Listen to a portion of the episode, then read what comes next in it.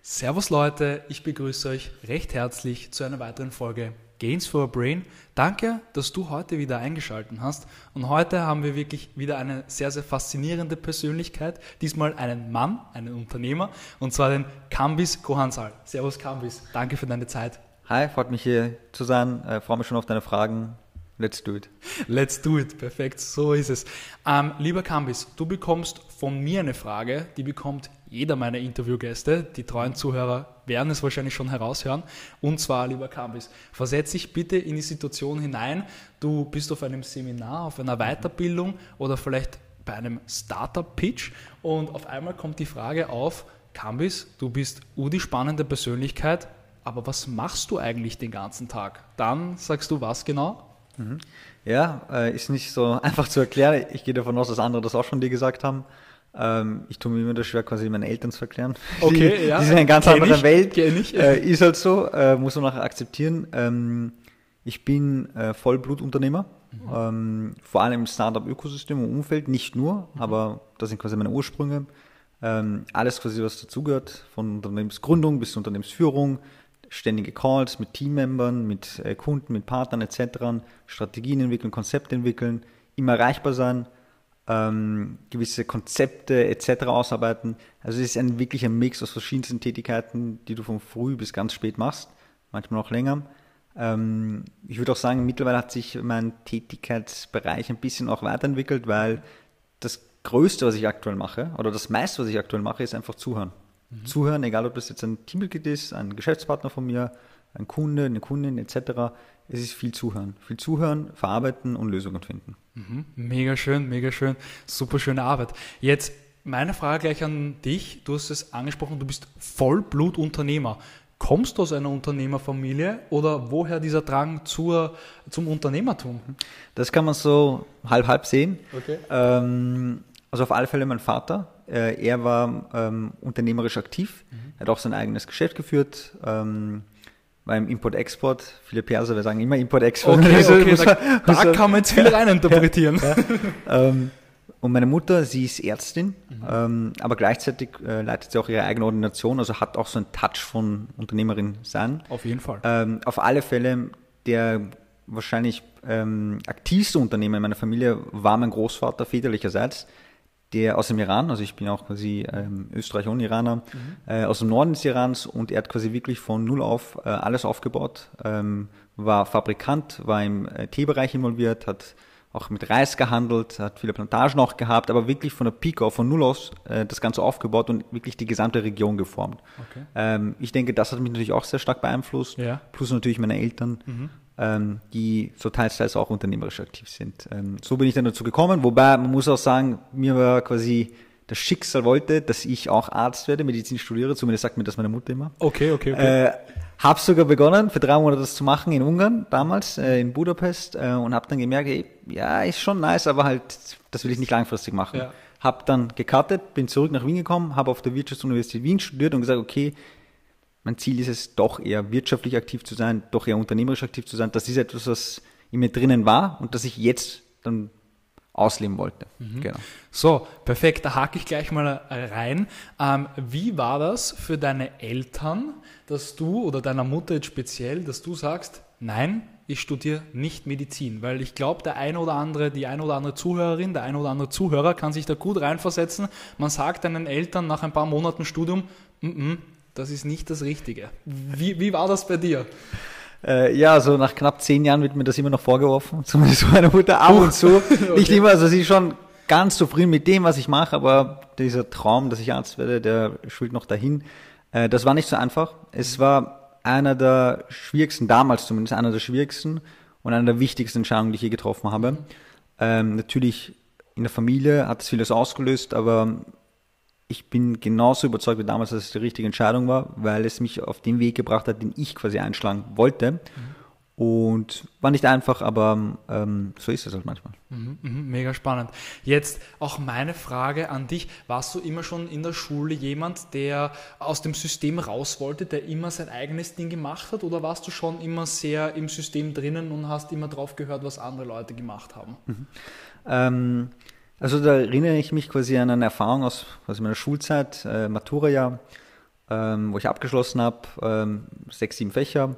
Ähm, 70, 80 Prozent mit Einser und der Rest mit Vierer. Und dann hat mich quasi ähm, der Prüfer zu mir gesagt, äh, ein Mann der Extreme. So würde ich mich auch bezeichnen. okay. äh, bisschen ambivalent, also habe sicher beides drinnen. Ähm, ich würde nicht sagen, dass ich immer komplett aus dem System herausschwimme. Manchmal ja, wenn ich es als sinnvoll achte. Gleichzeitig bin ich aber jemand, der auch auf Regeln schaut, der diszipliniert ist. Und die beiden Faktoren, die machen mich dann halt aus. Mhm. Ähm, würde also sagen, so Hälfte, Hälfte, je nach Situation. Okay, okay. Jetzt, ähm, während dem Studium, äh, wie war das für dich? Hast du da schon dein erstes eigenes Unternehmen gegründet, nebenbei? Oder ist das dann erst nach dem Studium gekommen? Mhm. Direkt nach meinem äh, ersten Studium, Bachelor in International Business Administration auf der WU Wien, ähm, Watcher Do. Mhm. Äh, quasi bin ich damit eingestiegen. Äh, Daher kennt man dich auch. Also dafür hast ja. du ja auch mega, mega Preise bekommen und ja. und ja, cool. Ist schon ein paar Jahre her. Ja. Ähm, äh, aber die Zeit möchte ich nicht verge äh, vergessen oder mhm. vermissen. Extrem, extrem lehrreiche Zeit, extrem viel erlebt. Und das war eigentlich direkt nach dem Studium. Ich habe den Jubin damals, äh, den äh, Mitgründer und CEO, den aktuellen CEO, schon während meines Studiums kennengelernt. Ähm, wir waren, ich kann mich erinnern, im Kurs EBC Free, das ist so ein englischsprachiger Kurs. Mhm. Äh, da habe ich ihn gesehen, wie er ganz viel redet und so klassisch, so wie ein Perser. äh, war sehr, sehr ziemlich lautstark.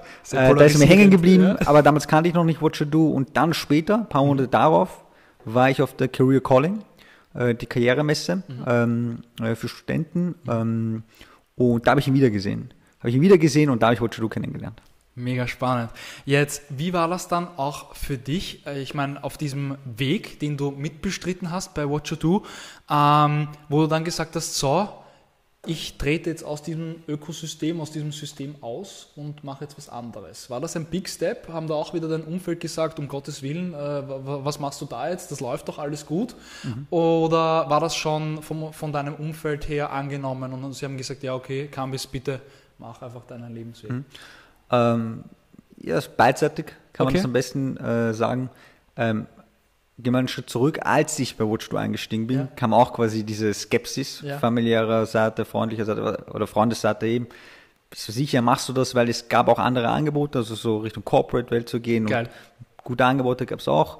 Habe ich dagegen entschieden, habe mich für Watch entschieden und natürlich auch beim Ausstieg gab es dann auch ähm, gewisse Zweifel, äh, auch innere Zweifel, ähm, wobei die Sicherheit, dass es die richtige Entscheidung ist, überwiegt hat, zumindest bei mir. Mhm. Aber natürlich, hey, warum steigst du aus? Ist es sinnvoll jetzt? Warum wartest du noch etc.? Ähm, denke aber, dass es noch immer die richtige Entscheidung war. Ähm, möchte aber gleichzeitig nicht die Zeit missen, die ich dort quasi erlebt habe. Mhm. Jetzt auch super, super Überleitung, danke dir dafür. Wie triffst du Entscheidungen? Mhm. Auf, auf, auf, auf, welchem Daten, auf welcher Datenbasis oder, oder gehst du da voll nach, voll nach deinem Bauchgefühl? Mhm. Ähm, weil das ist auch eine Sache. Viele Leute wissen nicht wirklich, wo sie hin möchten mhm. äh, und da dann Entscheidungen zu treffen, gerade bei so einer heiklen Thematik, was mhm. soll aus mir werden? Da wären viele ein bisschen, glaube ich, äh, wackelig in den Beinen und wissen nicht wirklich, wohin die Reise gehen soll.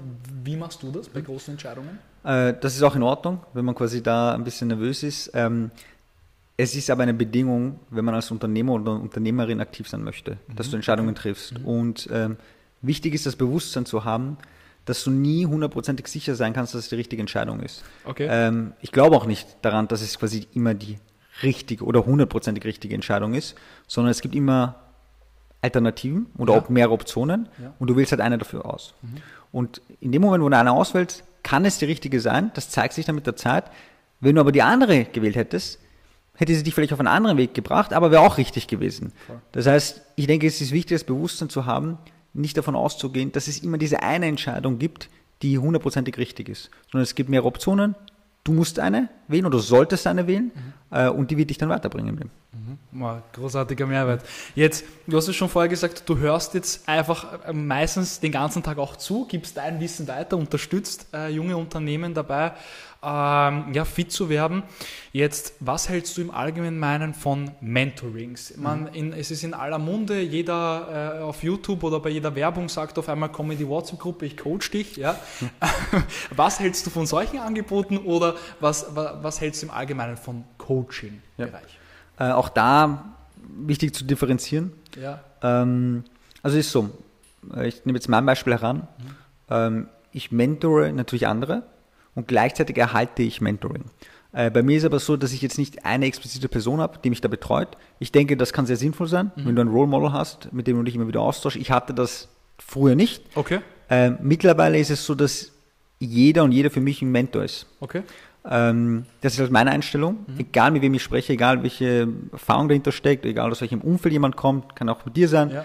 Ähm, durch die Gespräche, die ich führe, gibt es immer etwas, was ich mit, für, äh, für, mich mitnehmen kann. Ja. Und das ist für mich das Mentoring dann. Also ich habe nicht eine spezielle Person, sondern alle sind für mich Mentoren. Ähm, grundsätzlich denke ich, es ist gut, offen dafür zu sein und sagen, okay, ich möchte ähm, mich mit anderen austauschen, ich möchte Unterstützung bekommen. Wichtig ist aber auch, gewisse Informationen dann zu filtern. Nicht okay. alles, was du erzählt bekommst, wird hundertprozentig richtig sein. Das muss einem bewusst sein. Nicht jedes Feedback, das du bekommst, wird hundertprozentig sinnvoll für dich sein. Also herausfiltern und dann am Ende auch die Entscheidung treffen, was setze ich davon ein und was nicht. Aber die Offenheit dafür, dass man sagt, okay, ich tausche mich mit anderen aus, das halte ich für wichtig. Es gibt jetzt gewisse Coaches und Mentoren, beziehungsweise teilweise sehr inflationär schon geworden. Ja, ja. Ähm, auch da geht es zu hinterfragen, es ist manchmal wirklich sinnvoll, sich mit dem einen oder anderen auszutauschen. Ähm, ich denke, Versuch ist es wert, aber dann wiederum zu filtern, ähm, macht das Sinn für mich? Ja, nein, etc. Und dann halt die Entscheidung treffen und dann weitermachen oder nicht. Mhm, schön, super. Jetzt, was fällt dir zum Begriff Leidenschaft ein? Mhm. Wie würdest du für dich Leidenschaft äh, beschreiben? Mhm. Ähm, auch nicht, also keine einfache Frage, du stellst mir ziemlich herausfordernde Fragen, ist auch gut so, freue mich. Ähm, die Sache ist die, ähm, jetzt, wenn ich wieder mein eigenes Beispiel heranziehe. Sehr gerne. Äh, als Unternehmer und den Unternehmen, wo ich halt überall involviert bin. Ähm, nicht jede Tätigkeit, die ich da verrichte, ist so, ich sage, wow, dafür brenne ich, das ist super, etc. ja. Manche Sachen können einfach gemacht. Mhm. So ist es. Buchhaltung zum ähm, Beispiel, Steuern. Beispiel, Buchhaltung, manche fasziniert das. Ich habe zum Beispiel Geschäftspartner, die lieben das. Die lieben, sich auf die Zahlen einzugehen, ja. Buchhaltung zu machen, Fehler zu finden, in die Details zu gehen, super. Ähm, selbst wenn du jetzt nicht der Fan davon bist, ist es aber wichtig, es zu machen. Das ist auch, wenn man das Thema Unternehmertum spricht, nicht alles, was du machst, ist halt Fun. Das ist ja. so. Ähm, ich glaube, es ist aber wichtig, ähm, eine innere Motivation zu haben, die das Ganze überwiegt. Nämlich diese Arbeit, wo du denkst, hey, es taugt mir nicht so, aber die Leidenschaft in dem Sinne überwiegt das Ganze, deine eigene, und führt dazu, dass du halt weitermachst. Mhm. Ähm, auch denke ich, ist wichtig, Leidenschaft über einen längeren Zeitraum zu sehen. Es kann sein zum Beispiel, dass du jetzt aktuell an dem Tag und in der Woche überhaupt keine Lust mehr auf das Ganze hast. Aber in der nächsten Woche kann sich das ändern. Das heißt, über einen längeren Zeitraum das zu betrachten. Das halte ich für sehr, sehr wichtig und nicht immer quasi auf den Ist-Stand sich zu fokussieren und sagen, okay, taugt mir nicht, ich höre jetzt auf, sondern wirklich über einen längeren Zeitraum zu betrachten, macht das Sinn, was ich mache? Macht es mir Spaß? Und dahingehend ähm, kann man sich für sich selbst feststellen, ist das Leidenschaft oder nicht. Mhm.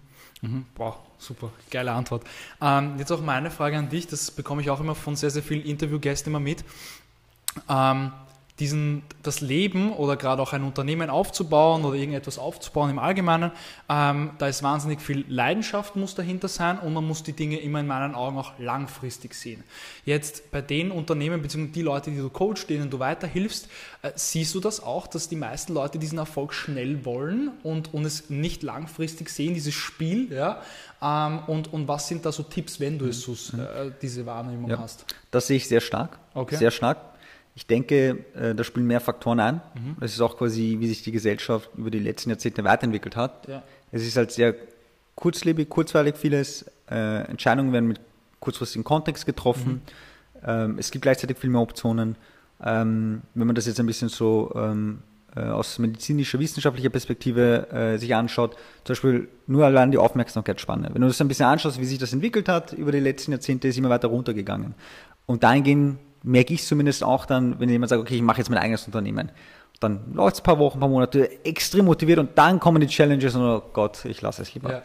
Ja. Äh, also ich sehe das sehr oft und das ist genau etwas, äh, woran ich sehr stark mit allen den Unternehmen, mit denen ich zu tun habe, arbeite, mhm.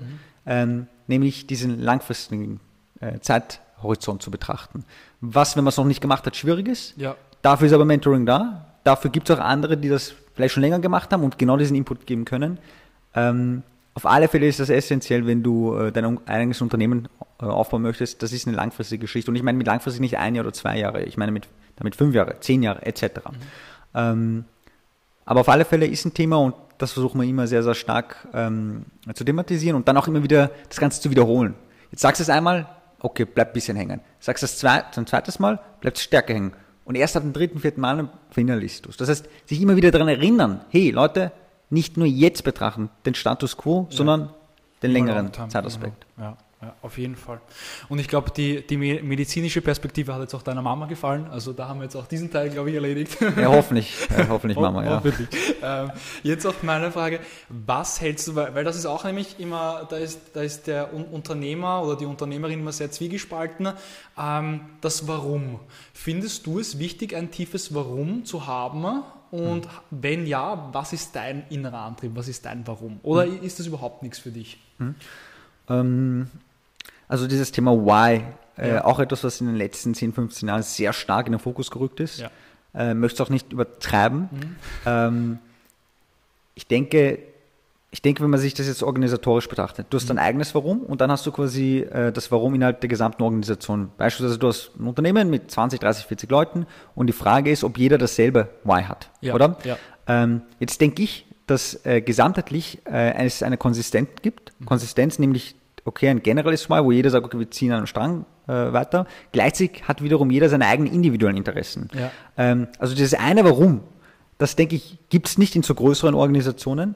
Ähm, dass es aber sinnvoll ist auf alle Fälle, weil äh, wenn wir schon von Leidenschaft sprechen, mhm.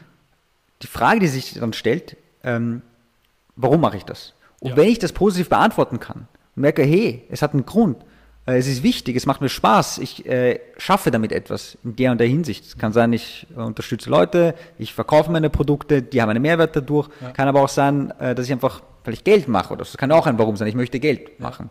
Ähm, ich glaube, die das ist wichtig, äh, sich immer vor Augen zu halten ähm, und dann äh, die Antwort auch zu haben, ähm, mache ich das aus einem bestimmten Grund und wenn ja, erfüllt es mich. Ähm, zusammengefasst, ich will nicht herumblabbern zu viel. Kein, kein Problem, kein Das Warum ist auf alle Fälle wichtig und das koppelt sich wiederum an deine eigenen Werte, denke ich. Okay, okay. an deine eigenen Werte. Mhm, mh, mh. Okay. Und hast du ein Warum? Mhm. Was ist da? Was ist dein Warum? Ähm, ich habe nicht das eine Warum. Ich habe mehrere Warums. Ähm, und das ist wiederum, kann sich je Unternehmen unterscheiden. Warum ich zum Beispiel nicht bei einem einen Unternehmen involviere, weil ich das Team super finde, bei dem anderen, hey, ich sehe da viel Geschäftspotenzial. Mhm. Nummer drei, also Unternehmen Nummer drei, hey, die stiften wirklich einen Mehrwert für die Kunden okay. und Kundinnen okay. etc. Ja. Wenn man das jetzt, wenn ich das alles zusammenfasse, ähm, für mich ist es einfach, erstens, ähm, ich möchte mit den Produkten, die ich ins Leben rufe, äh, besonders viele Menschen erreichen. Nicht nur regional, sondern wirklich global. Ja, das global. ist das eine. Mhm. Das zweite ist, ich unterstütze gerne andere bei ihren Visionen. Mhm. Das heißt, ich sehe das gerne, wenn man jemanden unterstützt und er oder sie schafft quasi wirklich was daraus zu machen. Ähm, die zwei Faktoren spielen bei mir eine große Rolle. Ähm, genau, und das sind quasi mein Warum. Wow, super schön. Jetzt ähm, auch noch eine Frage, beziehungsweise schon die Abschlussfrage. Und zwar eine Person, die jetzt die Matura hat, durch die Corona-Krise sehr einfach vielleicht, ähm, oder auch vielleicht in einem Studium gerade sehr unzufrieden ist oder allgemein in einem Lebensabschnitt äh, unzufrieden und sie stellt sich die Frage, was soll ich eigentlich mit meinem Leben tun? Ich weiß, das ist eine sehr, sehr große mhm. Frage, eine, mhm. äh, umfasst doch sehr, sehr, viel, sehr, sehr viele Punkte. Aber wenn du vielleicht einen, eine Thematik oder es kurz vielleicht zusammenfassen könntest, was würdest du so einer Person raten? Mhm. Ähm, das Erste, was ich raten würde, ich kann ja mehrere Vorschläge geben, oder? Auf jeden Fall. Passt. Das Erste, was ich raten würde, ist, ähm, nicht so sehr zu drängen, dass sofort die Entscheidung dafür gefunden werden muss. Okay. Das heißt, mehr Geduld aufzubringen. Ähm, ich verstehe das, dass dieser Druck immer äh, stärker wird. Hey, man sieht, dass immer jüngere Menschen ja auch viel Erfolg haben, zumindest äh, aus einer gewissen Wahrnehmung. Äh, und das äh, übt natürlich auch Druck bei dir selbst aus. Sagst, hey, Durch Social Media wahrscheinlich. äh, unter ja, anderem, ja, unter anderem. Also Social Media, also generell, äh, dass es medial natürlich auch kommuniziert wird, egal in welcher Form, und du davon ja. mitbekommst und Leute davon erzählen. Das übt bei dir den Druck aus, boah, der ist 20, der ist 25, was ist mit mir? Ähm, da ist es wichtig, einfach äh, das Bewusstsein zu haben, es muss nicht jetzt schon feststehen, was du machst, sondern Ja. es kann sich mit der Zeit ergeben. Auch wenn du dir anschaust, wiederum statistisch betrachtet, ähm, jetzt ist es ein bisschen anders als vor 10 oder 20 oder 30 Jahren. Die Menschen werden immer älter und auch gewisse Erfolge treten dann zu einer späteren Zeit auf, zu einem späteren Alter. Das muss nicht mit 20 oder 30 sein. Ich hatte letztens mit meinem Vater die Diskussion, äh, quasi, der, äh, quasi ein klassischer Spruch, ähm, äh, mit 20 ähm, ähm, lebt man vieles, probiert vieles aus, mit 30 bis 40, da baut man sich quasi äh, sein Vermögen auf und mit 40 au- äh, abwärts äh, kann man dann quasi äh, schön vor sich ähm, hinleben. Hinleben, ja. Und da habe ich gesagt, hey, ja, verstehe ich, aber entspricht nicht mehr den Tatsachen. Du kannst auch später Erfolg haben und Erfolg in dem Sinne, wie, die, wie du es definierst. Eben, Wenn es darum geht, Vermögen aufzubauen, das muss nicht mit 20 oder 30 Erfolgen, das kann auch später sein. Deswegen, Nummer eins, mehr Geduld aufzubringen und nicht jetzt fix die Entscheidung äh, dafür parat zu haben. Und das zweite ist, probieren. Probieren, probieren, probieren. Verschiedenste Sachen äh, äh, ausprobieren. Sei es studieren, sei es arbeiten etc., um zu sehen, okay, ähm, wo, wo finde ich mich wirklich? Das braucht wiederum Zeit. Das kann Monate dauern, Jahre dauern etc. Vielleicht findest du es auch erst nach einer äh, wirklich langen Zeit. Ja. Ähm, das halte ich aber für sehr, sehr essentiell, dass du das machst. Und ähm, Nummer drei, gewisse Vorstellungen, Interessen ändern sich mit der Zeit. Ja. Ich ticke anders mit 20 als mit 30, mit 40 und so weiter. Nur weil ich jetzt denke, ich weiß, was ich möchte, heißt nicht, dass ich das in zehn Jahren auch weiß. Dieses Bewusstsein wieder zu haben, für diese Offenheit, hey, ähm, das, was ich mache, muss nicht immer das sein, was ich in Zukunft mache. Und dahingehend immer diese Möglichkeiten offen zu halten. Die drei Punkte. Super schön auf den Punkt gebracht. Ja, Kambis, danke für deine Zeit und ich wünsche dir noch einen schönen Tag. Und alle Links zum Kambis sind unten in den Shownotes verlinkt. Danke, hat mich sehr gefreut. Bis bald. You know,